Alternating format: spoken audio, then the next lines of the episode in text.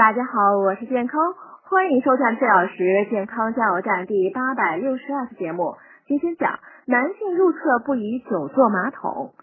日常生活中，不少人写大便时久坐马桶，看书、看报、玩手机，这是一个不良的卫生习惯。原因在于排便动作是机体反射动作，是人大脑到排便中枢协调参与的全身性动作。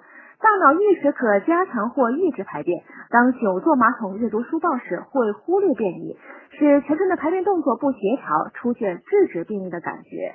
直肠对粪便压力刺激失去敏感性，造成排便困难，进而大便干燥，久而久之易形成习惯性便秘。而且久坐马桶时排便时间延长，易造成下腹部和盆腔淤血，直肠和肛门处静脉曲张团形成痔疮。由于长期便秘，粪便压迫呢会造成前列腺血运受阻，加重前列腺炎的症状。一般情况下，坐马桶不宜超过半小时。